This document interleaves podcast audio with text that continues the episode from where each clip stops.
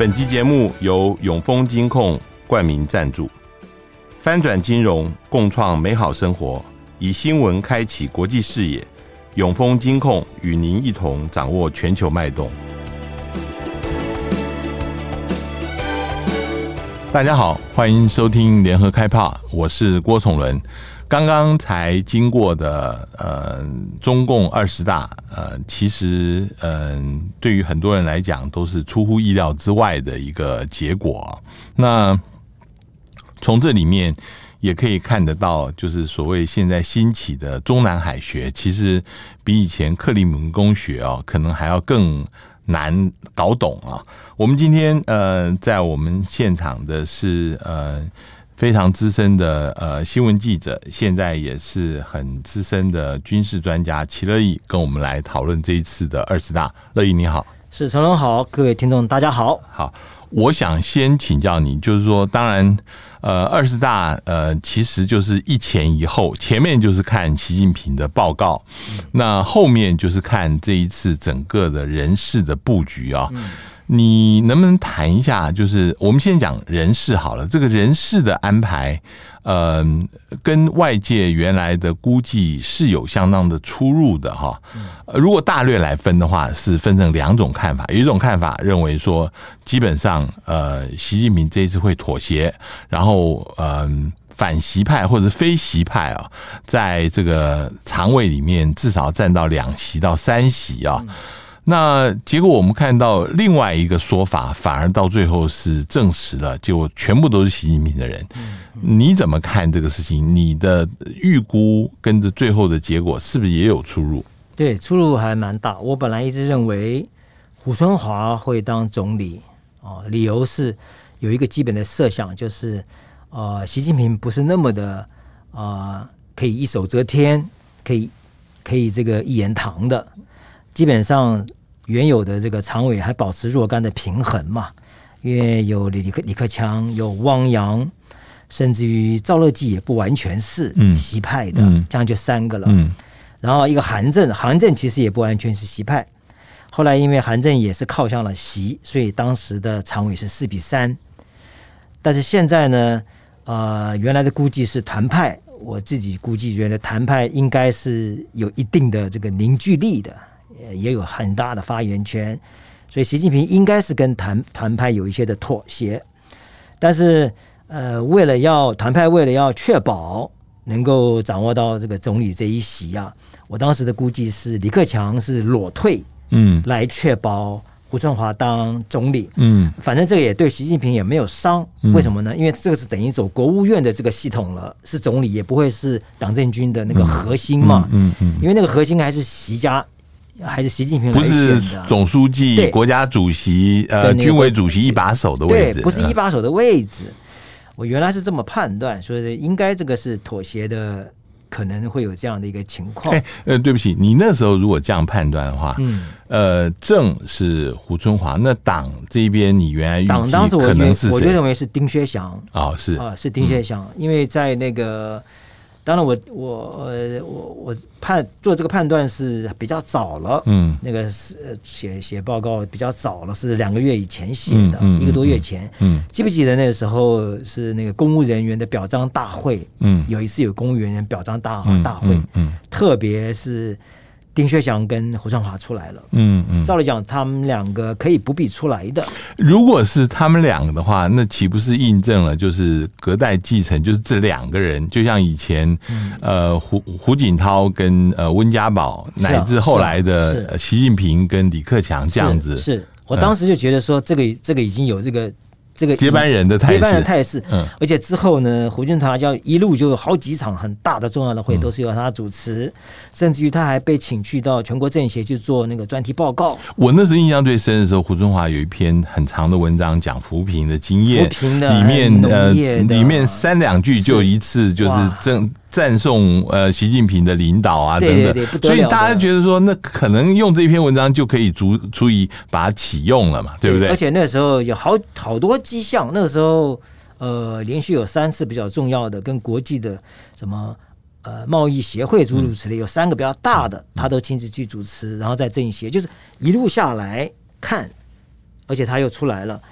我当时就觉得说，哎，他大概是团派代表团团派利益，在总书记这个呃，在这个总理这个位置上。嗯嗯、那我认为丁薛祥是最有可能的，即便丁，但是丁薛祥就缺乏他没有这个地方的历练，嗯啊，这怎么去补他的这个这个历练？嗯嗯、但是我觉得丁薛就是丁薛祥跟这个胡春华，我认为是两个，应该是这两个。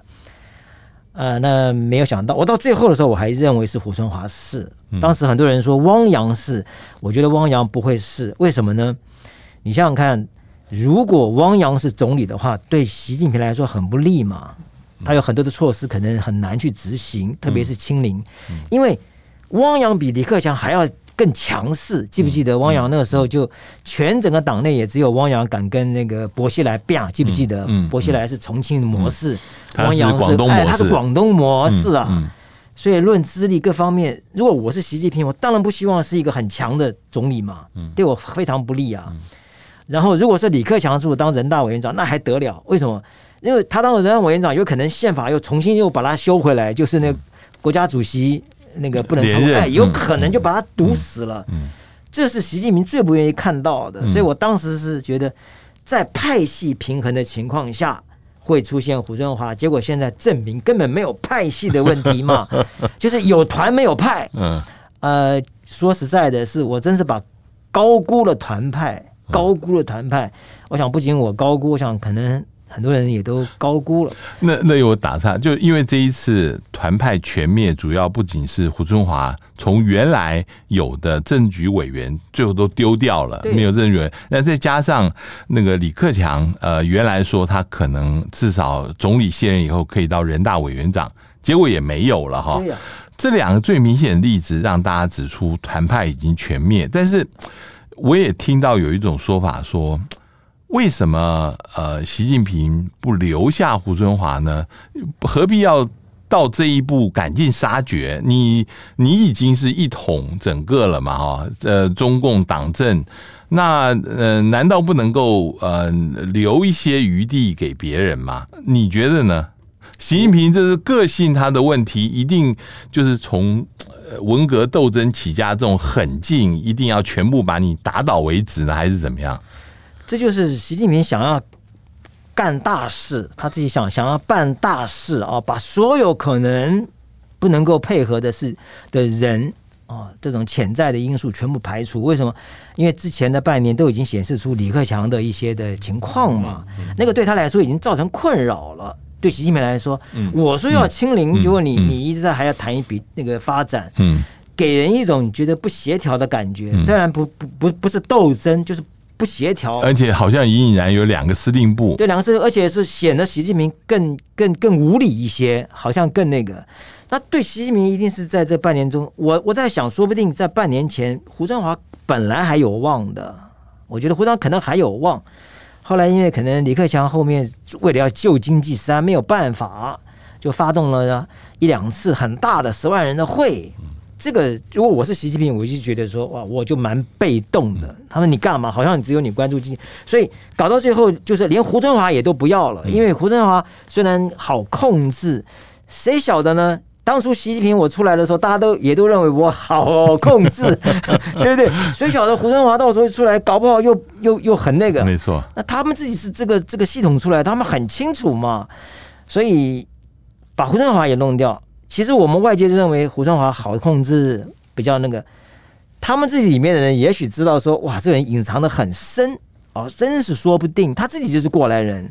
所以我一看，哇，真的是很彻底的一次，让所有不能配合的、不能完全配合的都产出。那这边还有一个叫赵乐际，嗯。啊，赵乐际是一个比较说实在还是江派的人，嗯，严严格说，因为青海他那一段所有的经历都是在江真、江泽江泽民跟曾庆红那段期间，那那这个这个这个什么，嗯，那赵乐际又又怎么说呢？那只能说明一点，赵乐际也投向了习嘛，嗯，嗯，至少也让赵乐际投向了习，但是绝对不能再让他再再让他抓那个。刀把子就是中纪委，嗯、对不对？嗯，枪杆子、笔杆子，嗯，两个一定要抓到手，刀把子也一定要抓到手啊！嗯、所以赵乐际这次就离开了中纪委，嗯，让一个他最信任的这个李希，李希，嗯。啊出来。那这次很特别，三个常委都是来自于三个直辖市：北京、上海、广东。哇，这实在是，但不管他是怎样的背景，只证明了一点，就是习近平他想创出一番伟业，嗯，所以他就希望所有的人都是就是配合他了，嗯，哎，这个伟大的什么民族复兴啊，嗯嗯是是不要再有其他的声音。啊、嗯嗯嗯。哦，所以我觉得，我想习近平是想这么干。哎，我我我打个岔，就是说，呃，你觉得从目前的呃政治局常委的名单里面，可不可以看到，就是习近平有意要培植接班人的意图？就是说，除了他以外，其他的六个人，当然这都算他自己的人啦。是，是那我这个问题主要是因为五年以前，那个时候习近平在安排常委名单的时候，就知道，呃，好像大家的年龄都已经蛮大了，似乎都要全换，所以那个时候就应该看出来，习近平是想要这个做至少十五年，对就是不会只做十年。对，那从现在这一次的名单来看，我们可以说习近平至少想做二十年吗？你觉得呢？这里面有一个很有、很有、很有、很有趣的一个二十大报告，十月十六号那一天，大会的主题是什么？我一看到这个主题啊，我就觉得习近平想要干到二零三五年。嗯，大会的主题是什么呢？是高举中国特色社会主义伟大旗帜。下面这句话叫做“为全面建设社会主义现代化国家而团结奋斗”。社会主义现代化。这是二零三五年的命题呀、啊嗯。嗯，这二零三五，二零三五年就叫做到了二零三五年，基本实现社会主义现代化。这个是战略的安排，未来的两步走，一步是到二零三五，一步到本世纪中叶。二零三五是干嘛？就是基本实现社会主义现代化，然后本世纪中叶就是就是基本实现现代主义现代化强国。那你看这个口径。我当时我一看到这个主题啊，我第一个感觉就是说，哎呦，这个有点太明显了，这就是面向二零三五年的。嗯，所以而且在二零三五年的时候，习近平是八十二岁，也不算大吧？那就是从现在开始要算十三年，还至少要再做十三年。我觉得他有这个企图，因为在中国的历史上，老毛做到八十三岁死之前都是最高领导人，嗯、没有问题吧？嗯，邓小平做到了九十二岁。没有任何职务，普通党员照样是中国最高领导人。那我习近平有什么不可以呢？嗯我认为习近平有这种强烈的意图。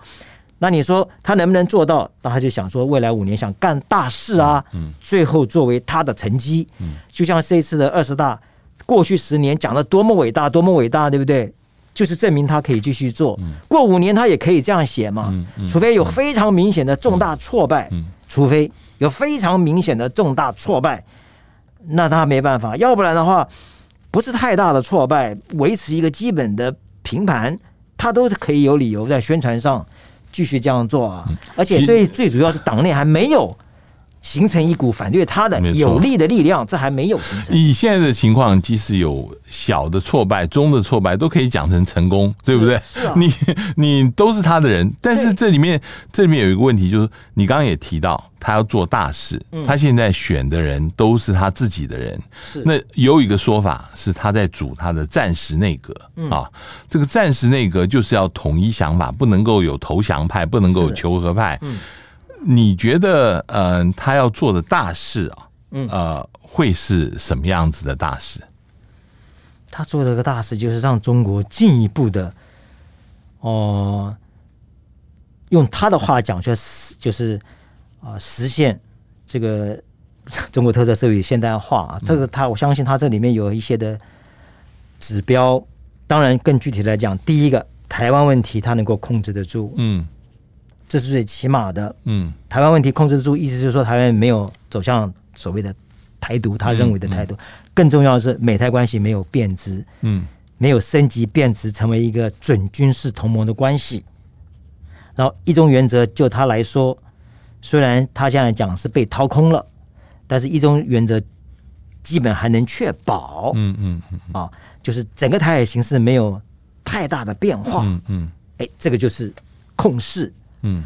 第二个跟美国的关系也是维持一个相对可控的局面，甚至于跟美国关系有一点重新修好啊，重新修好。当然，一方面坚持自己的原则。讲究斗争，一方面在斗争中寻求合作，嗯，保持一定的，而没有被美国全面的实行战略遏制跟压制哦。比如说现在有很多都都取消啦，什么这些东西，如果一定程度的舒缓，比如说可能要换总统，因为下下面下面一个总统，美国政策是会改的，他就等于是说，我现在稳坐钓鱼台，我就看你美国什么样的变化，我来做应应，只要不做到这一点，就是以美国为首的。盟盟国的这样的一个海上的联盟对中国进行战略压制，不是太强的话，那也没有问题。那也他对他来说，他也是这个轻舟已过万万重山，也是 OK 的。然后，然后就是大陆的经济能够慢慢的舒缓回来，到一定的这个指标，比如说维持到百分之四 GDP，三到四之间都都有可能。所以，因为西方的经济学家学家都已经有做分析了，如果中国想要达到二零三五年基本所谓它的现代化 GDP 至少每一年要百分之四以上，四点七吧，四点六、四点七都算的那么细。嗯、那现在不用讲，现在就就已经跌了嘛。嗯、所以怎么去确保这些东西？然后第三个就是呃，不发生一次呃。大的战争，就像俄乌战争这样的一个情况，那就很麻烦。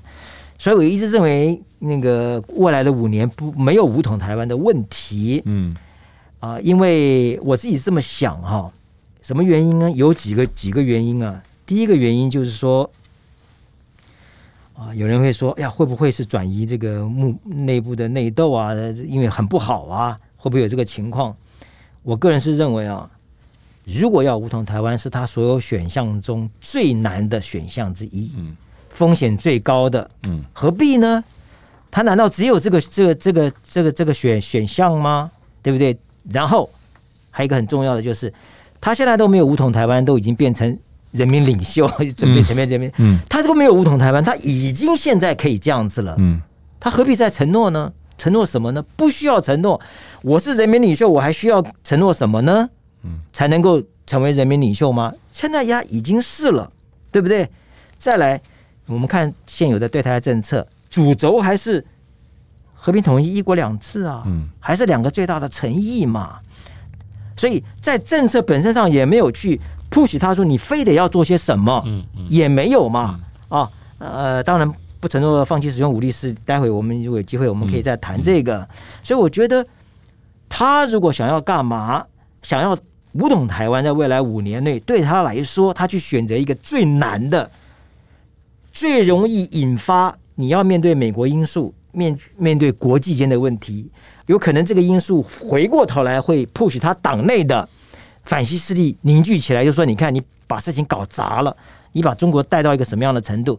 这是国内国国国内国外两个环境互相一交错来说，对他挑战太大嘛。如果说我是习近平，我不会选择这么难的。我干嘛选择这么难的一个清零政策？已经挑战已经够大的了，对我来说已经够大的了。我我我不要再去惹一个武统台湾的事，而且也不影响到我核心嘛。我核心都已经写入党章了。最好的办法是什么？你知道，就是什么事也不用干，就是很轻松的。除非今天美国人要搞我，那我没办法。就是就是美国人可真的要搞我，或者台湾想要美台关系怎么样，那我没办法。要不然，应该一个可期的想法应该是说，我继续做，对不对？经济有一点恢复，跟美国关系也搞得还可以，台湾局势也可控，俄罗斯已经下来了，对不对？那全世界就是两极嘛，嗯，再度回到两极，就是我中国跟你美美国，所以也就是说，习近平在他的这个强军思想的学习纲要里面讲得非常清楚，他就认为中国跟美国。未来的发展啊是不可调和的，因为是两种制度跟两种意识形态是终究是要碰撞的，所以他说是要做非常长期的这个准备。他说：“美国不可能改变我，我也不会改变美国的这样体制。那怎么办呢？未来是一定会有战略上的一些的竞争，也许会很激烈。但这个呢，是很长远的一个一个一个博弈的过程，所以一定不是五年嘛，不是在这几年我们可以看的。所以已经非常明显了哦，就是说，习近平现在做到的已经是一统这个党内了。”下面的宣传，嗯，他现在就要巩固他的职位，嗯，这个团队，然后要把经济把它稍微把它要把它拉上来，要止跌，代表什么？代表说李克强这票人走了，这个新团队不也是很很很好的，也没有不好啊。我呃，我想接着刚刚乐意你刚刚讲的话，我想进一步的问哈，如果是。他现在呃跟美国的关系，他不希望闹僵的话，意思就是说，呃，在未来他希望能够有改善的空间。马上十一月中，呃，在 G20 的安排，如果有可能有高峰会的话，你觉得，呃，习近平这边会主动的释出善意，希望跟美国？打好关系嘛，这是第一个问题哈。第二个问题就是说，他会不会觉得我虽然想要跟你维持好关系，但是你对我的压力太大了，尤其是最近，比如说对于半导体的这个呃呃围堵啊，或者是说在很多事情上面逼得我不得不呃。跟你之间的冲突会升高，这个不是我主观的意愿，而是这个客观上面这个形势逼得我一定要往这边走。他会不会用这个来解释，说我跟美国之间的冲突可能就无可避免的？嗯嗯，好的，第一个跟美国要搞好这个这个这个这个关系，这他是绝对的，在竞争中寻求合作，甚至于他还说了，在竞争中这个共赢。啊，他还都有这样的一个说法，但从这次我们看到他的二十大的报告，我们可以很明显的看到，这次二十大报告是一个非常突出安全，是。安全这个这两个字啊，这个安全，路透社有做过一个统计，安全的出现次数是八十九次，这个安全是包括 security 跟 safety 这两个字，就是八十九，有人算五十几次啊，但是他们把 security 跟像平安中国这种都把它放到里头，是八十九次，十九大五年前是五十五次，所以他的安全意识啊，不安全感非常的强烈，是比以前都要强烈的多，这样就可以理解为什么他是要所谓的暂时的内阁，那我把它叫做斗争的内阁，因为他就是讲斗斗争，敢于斗争，敢于亮剑，他他也这样讲的，确实是。中国大陆也自己觉得，他所面临到的处境很险恶。你比如说哈，他这一次的二十大报告，我特别有关心。呃，看到这开头的时候，十九大都讲说，我国人我国发展仍处于这个战略重要战略机遇期。嗯，这一次没有了。嗯，对，他这次他没有提。然后十九大的时候有提到和平与发展还是时代的主题，这题这个他也没有提了，嗯、就说明。习近平他所认知的国际环境是更严峻的，中国已经战略机遇期可能已经这个红利已经到底了，所以你刚所以你刚刚就讲，在这样的一个危险的情况，呃，严峻的情况下，中国要怎么走呢？你想想看，如果你是习近平，这个时候你一方面就他讲了很多独立自主，有没有？独立自自主，独立独立独立自主，但他也没有说是要。锁国闭国，为什么是是以国内大循环为主体？但是也有国际循环相互的嘛？因为国际东西是不能放掉的，这是一个客观现实。我做过统计，中国大陆的外贸占它的 GDP 是百分之三十四，百分之三十四。然后中国赚到的那个那个贸易贸易顺差，它第一大顺差是那个呃呃那个那个它第一大的那个外贸是东盟。八千多亿，跟欧洲八千多亿，跟美国是六千多亿，他怎么可能呢？所以我，我你刚刚讲说，他必定要跟美国搞好关系。嗯嗯，习近平也说了，有一千个理由要搞好美国关系，没有一个理由不要搞好美国关系。嗯、这个实际上是夸夸大，但是背景是说明什么？背景是说明跟美国搞好关系是最重要的。那我也不认为说，如果他有所退让的话，美国就会更进一步、更 aggressive。我也不认为会这样子。美国也可能会试做一个适度的、适度的调整，也不要 push 到中国嗯很很紧的一个情况下。这中间是一个大国战略的博弈。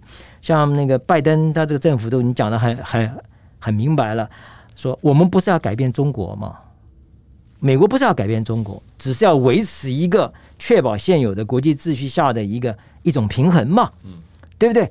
所以中国如果在一定程度上有些的调整，我们不要讲退让的话，美国也会做一定程度上的调整，除非中国变本加厉，继续搞那种极左的，嗯，你看，我认为中国不会搞极左，在国际间。俄乌战争就是一个非常明显的例子，嗯。嗯、他就他没有完全去支持这个，嗯，这俄罗斯，嗯，这这是一个非常这次二十大报告里面特别，我就是特别看他们怎么看俄罗斯问题。他讲说是根据我们自己的是非曲折，嗯，中国自己有自己的判断去做，然后后面还加了加了一句是坚决反对干 干预他国内政，嗯嗯、所以他跟俄罗斯。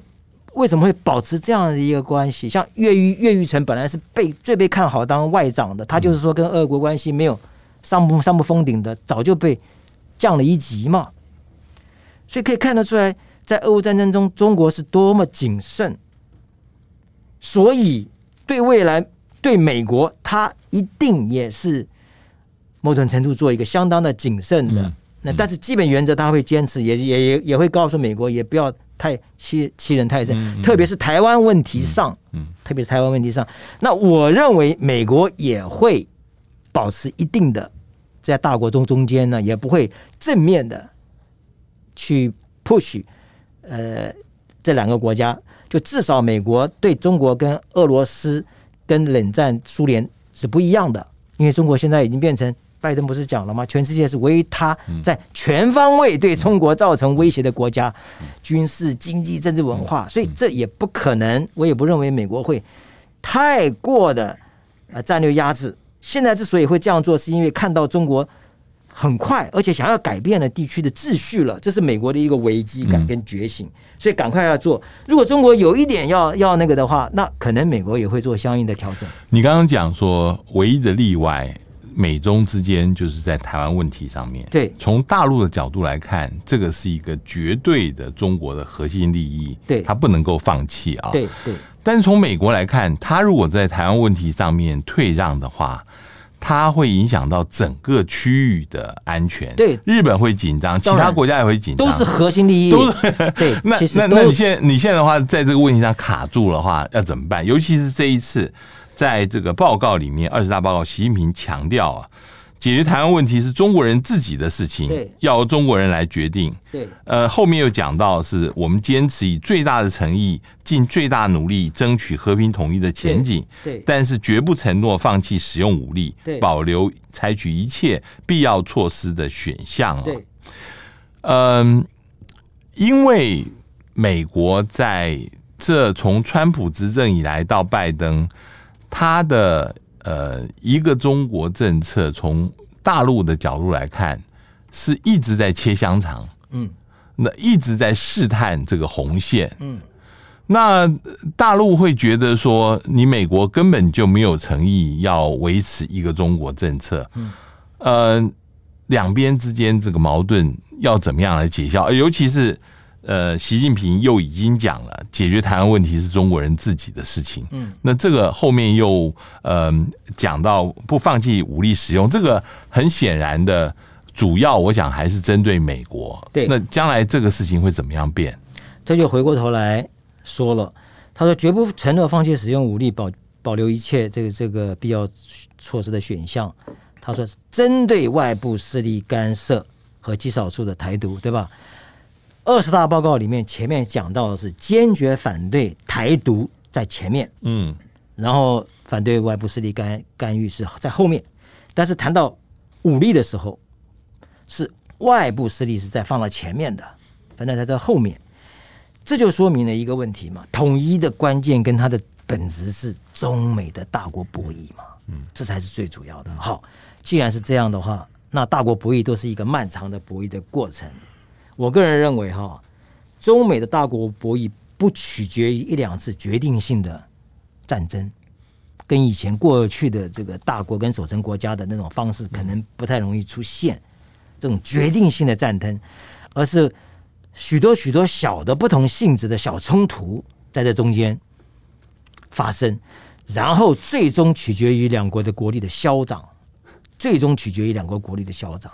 这包括科技的发展，最主要是跟科技的发展跟经济，我觉得这是这两个最主要的。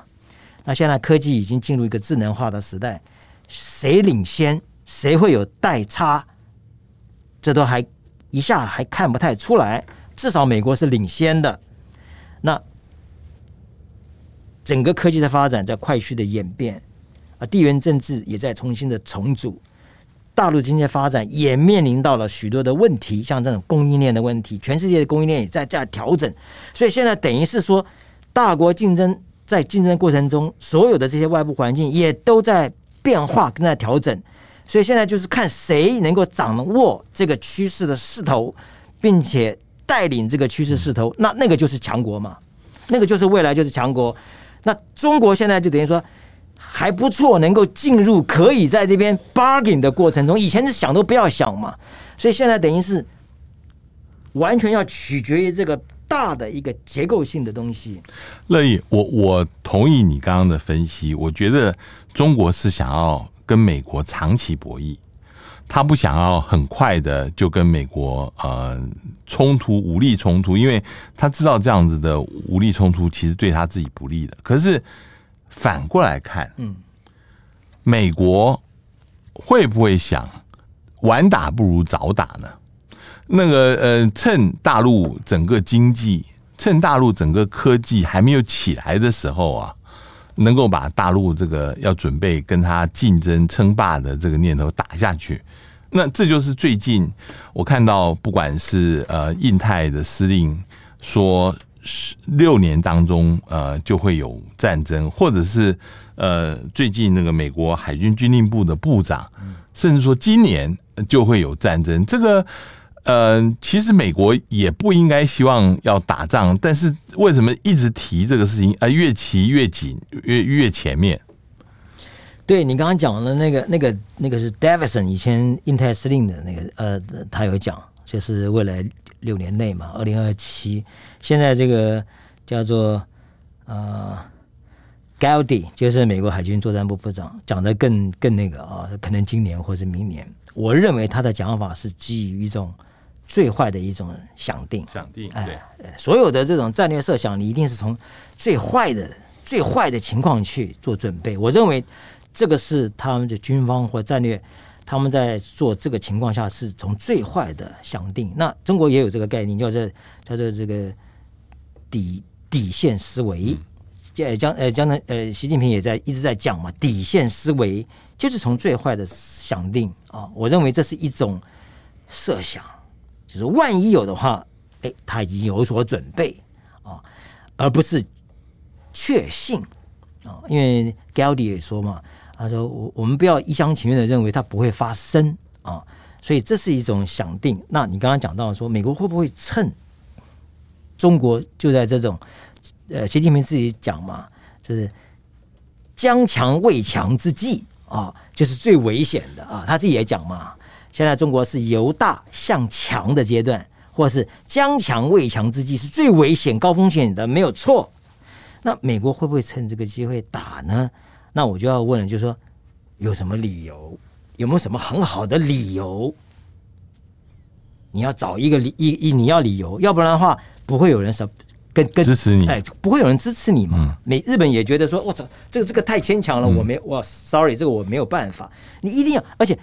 真正要对中国动手，也一定不是美国一国在动手，美国一定是用一个整体的力量。你要有一个非常好的理由，相关的条件，而且在国际间，甚至于联合国的安理会不赞成吗？也至少默认。哎、嗯，这需要条件的。对，那我就觉得反过头来，我就问：中国会出现这样的让美国要来打他的理由跟条件吗？我我现在就是呃，完全是猜想啊。比如说呃，有类似的情况，像是在南中国海，嗯，呃。会不会有类似像擦枪走火的一个情况？嗯，然后这个事情是长久以来美国跟盟友一直在批评中国在人工岛上面构建军事设施，然后呃，习近平自己违反对奥巴马的承诺啊等等这个事情。另外还有一个我觉得比较危险的是，大陆之前开始谈台湾海峡内水化的情况。嗯嗯。那所以，为什么美国船舰要联合盟国的船舰一直在做 FONUP，就是自由航行行动，就是希望能够展现出这个，就像是南中国海这些根本就不是你的领海，是呃这样子想法。这两个地方你能不能谈一下？对，南海跟台海，所以就是说，当然没有错。如果未来南海中国采取的非常强势的作为，那我觉得美国就会。会动手，当然这个动手不意味就是发动一次战争，嗯，会有一些军事的冲突，嗯，那种遏制性的、防御性的会有啊。当然擦枪走火也不排除小规模的、很短的一种尝试性的冲突，我我不排除，但是不会发生像俄乌战争这这一种的打法啊，哇，搞那么久的这种。进行全国动员的这种东西，我觉得不太容易发生。台海同样的，台海可能也会发生这样的情况，擦枪走火，局部很小的、短暂的一种试探性的冲突，这可能会有，可能可能因为外岛或是钓鱼岛啊，或是这些这些情况可能会有，但是应该不会发生。战争像俄乌战争这样，哇，全面打起来，动员起来了。呃，这种情况可能因为这个情况是对中国最不利的情况。所以，所以你刚刚讲美国会不会趁他打？那要有条件、有理由。那我不认为中国会去营造这样的，去去搞出让他能够能够能够打打的理由。嗯，所以啊，同样的。台湾问台海问题也一样是啊，那美国会不会去营造一个让中国实在下不了台想要做的这这样的一个环境呢？我我也不认为，除非美国认定，除非美国认定说中国要打台湾了，嗯，要夺取台，有这样一个战略的基本判断了，美国认为是哇，中国你自己你先要动手了，那美国才有才有可能。我就接着这个东西，想要问你关于这一次中央军委的人事啊，这一次中央军委人事，当然从最前面开始讲，两个副主席，呃，张又侠已经七十二岁了，他继续连任，这个跟习近平的呃交情有关系，跟张又侠的经验有关。那另外一个是年轻的呃军委副主席，就是。何卫东他的经历，呃，曾经做过东部战区的司令等等。那他的任命也有很多人有猜测，你能不能先谈一下这两位副主席？呃，你自己的看法是什么？那张晓霞就是一个过渡，因为因为如果何卫东上来，毕竟他是从战区正职直接跳到军委的副主席，他连委员都没有干，嗯嗯、一般都是要先去联合参谋部的。这个参谋长要有这样的资历，他直接上来能不能服众？哦，现在还不晓得。但是有一个张又侠可以扶一层啊，可以稳稳定一下军心，做一个平稳的过渡。因为我从他们的年纪上来看呢，呃，这个军委的组成基本上还是一个平稳过渡的人事安排，因为他们很其他几个都已经是再过五年都是超过七十了。都是七十多，只有刘振利，刘振立是一九六四年生的，今年五十八岁，他前途大好，嗯。啊，他一定是呃军委联合参谋部的参谋长，嗯，接李作成的。他原来是陆军司令，对，他都老陆军，他一直都是那个陆，他是他也是那个军改后陆军的第一任的参谋长，嗯，后来接陆军司令，嗯，是一个老陆啊，陆纯陆军出身的。他的他，我可以觉得他一定是未来的军委的副主席，啊，这个这个没有这个，我想这个没有问题。那何卫东呢？其实今年是六十五岁，战区正职到头了，嗯。那他后来为什么没有没有没有下来？一个很重要的原因，他之前当那个东部战区司令员的时候是二零一九年十二月到二今年的一月，到今年的一月，他离开的时候并不是退役，而是调到了中央军委联指中心。我打个岔，就是很多人讲说，因为他在东部战区，所以他布置了这一次对台海的军演。但是你说是一月的时候，他就已经调离东部战区。对对对，一月走。其实东部战区一月接的是林向阳，嗯，但重点在哪里呢？重点是今年八月初的围台军演，日本的媒体有披露，他有下来有督导，嗯，他是军委联指中心派下来的。对，因为像这样大规模的军演，不可能是只有东部战区完全负责，他上面会派一个呃，这个这个那个。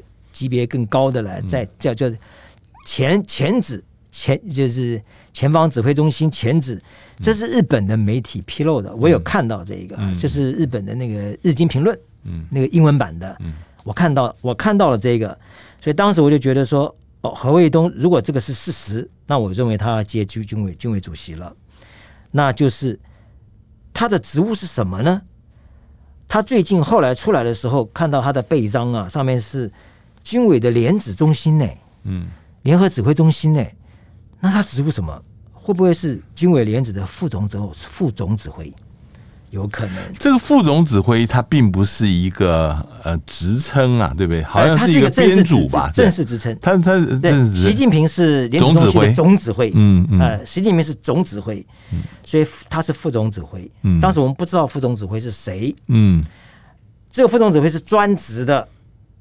如果是以他不能用总长，他不能用那个总长。如果是以我们的编制或美军的编制，相当于什么？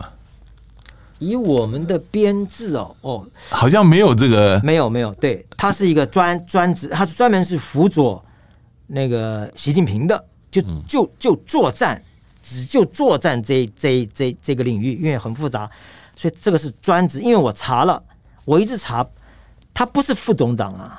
他他不是副副参谋长啊，副参谋长名单里面没有他，嗯嗯嗯，没有他。后来我才晓得，他竟然是莲子中心的，那当然就很不一样了嘛，就很不一样了。而且今年的八月，他有从北京南下，他以莲子中心的，我判断他，我这是我判断，因为那个日经。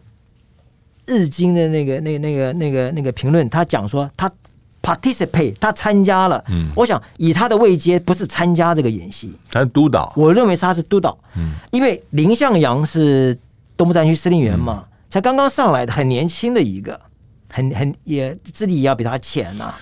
所以现在，呃，以习近平他是军委主席兼这个联指中心的指挥官，总指挥，总指挥，他等于是，嗯、呃，所有的事情都要听这个军委主席的指挥命令。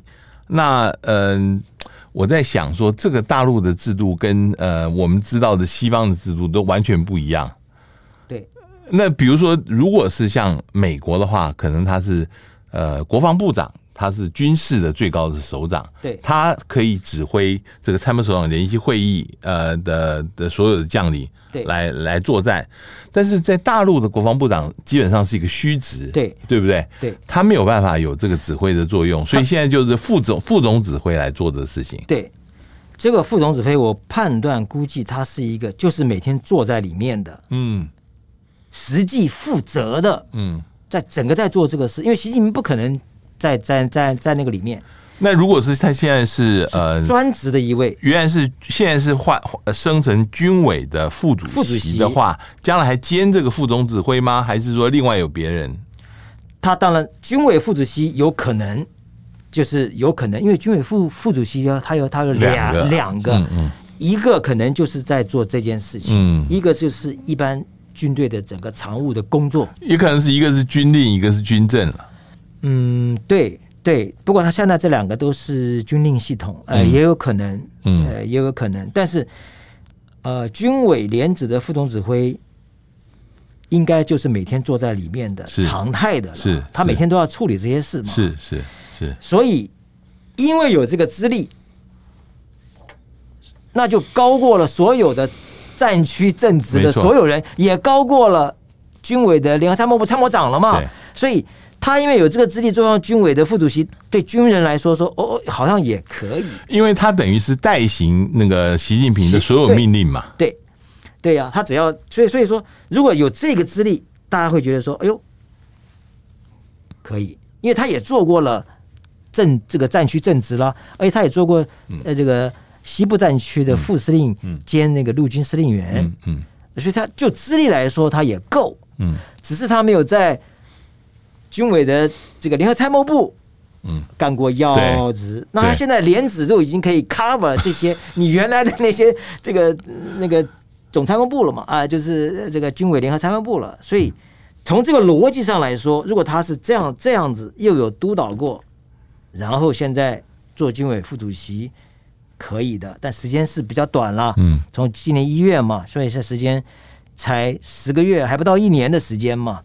所以张秀霞继续留着，张秀霞基本上还是很比较稳的嘛，已经已经这么多年，干了一届了嘛，五年，所以他这个看起来是嗯，是一个比较平稳的一个过渡，嗯，的一个一个一个军委的，嗯。我最后想问乐意一个问题啊，就是说，呃，因为现在习近平整个他的呃人事安排里面并没有放明显的接班人，万一他如果是身体健康有恙啊，或者是突然之间没有办法逝世的话啊，你现在新的接班人有没有可能在？内部不稳的一个情况之下，呃，他对外不能够示弱，那呃，有可能会引发这个台海冲突。为什么我这样子问呢？主要是有两个情况让我有这样的想象，一个是一九九五年、九六年，嗯那时候老江江泽民接没有多久，呃，李登辉访问康乃尔。这就引发了这个军队里面那时候有很多的说法，就是主要是军队里面要求这个江泽民一定要有一些动作，或者是元老们要求江泽民有一些动作。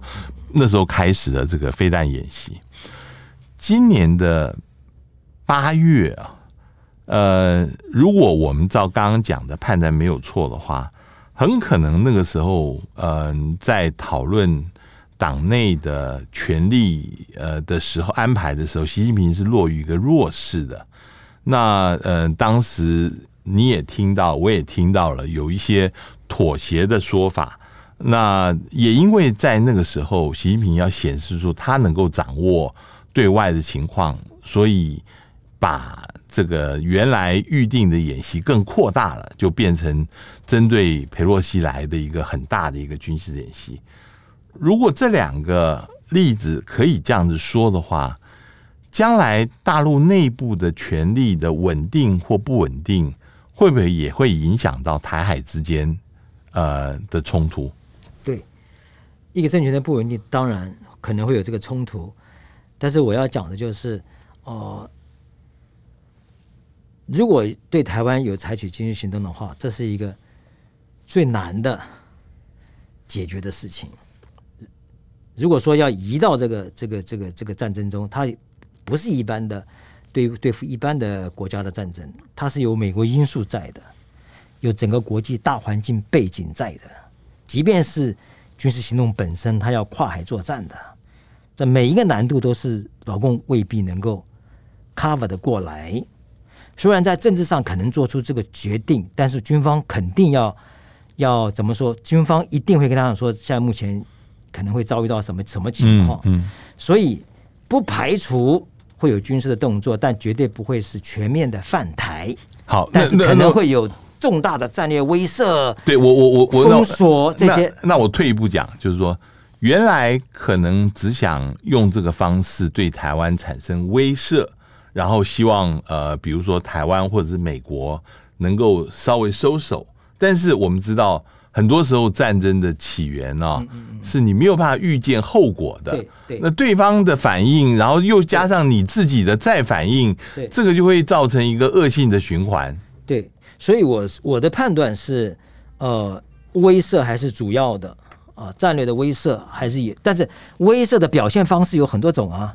嗯，哎、呃，军事演习是特别的一块。你刚刚讲到九五九六台海危机，一副要打的样子，其实它是一个大练兵，三军联合作战的。我们后来事后我们都很清楚，当时就是九三年到九呃，他有个三年的军事训练转型，他刚好在练兵。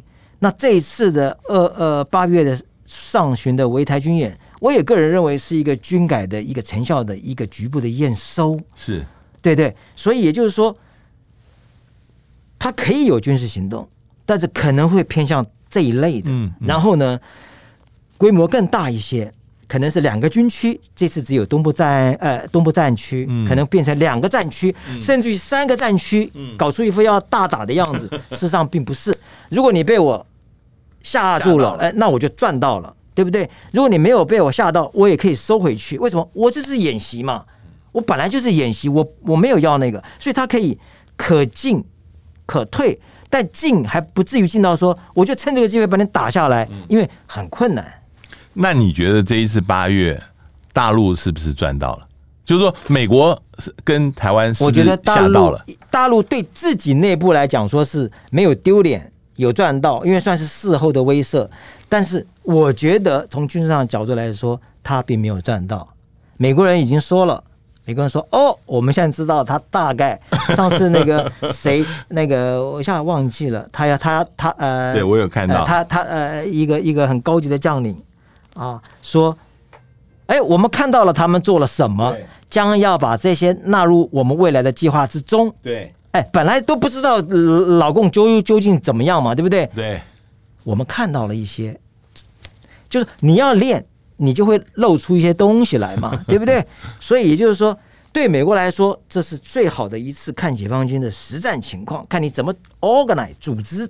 这样的一个演练，在七天的时间之内，哦，看你这个兵力的展开呀、啊，你的兵力运用啊，你的用兵的逻辑啊，哎，平常你哪有这个机会啊？他都在内部演练，你又不能靠近，所以我觉得这是一个非常好的机，对美军来说，说哦，终于有一个可以好好的研究一下了。对美军来说，大有斩获啊，但是对解放军来说，他也有得，因为他练了半天，他从来没有在这个在境外这样练过，哎，练了一下就说嗯。我好像还还还可以，哪些不足？所以他其实也有斩获。对台湾来说呢，也提高警觉了，赶快调，现在也调整。第一集已经设定是怎么一回事了？什么是第一集？然后什么什么什么什么？就是大家在这次演习中都有得到他需要的东西。好。那在这个令人振奋的正面的讯息后面啊，我们今天结束今天的访谈，非常谢谢乐意。OK，谢谢，也谢谢各位听众的收听，我们下次见。联合报数位版双周年庆推出数位版订户抽奖活动，即日起至十月三十一日期间，只要是联合报数位版订阅户，就有机会获得 iPad Air 以及 HomePod Mini 等万元好礼。新订户前一百名更能获得限量版保温袋，立即前往资讯栏查看活动页面。网搜寻 VIP 大 U 点 .com，到联合报数位版看更多精彩的报道。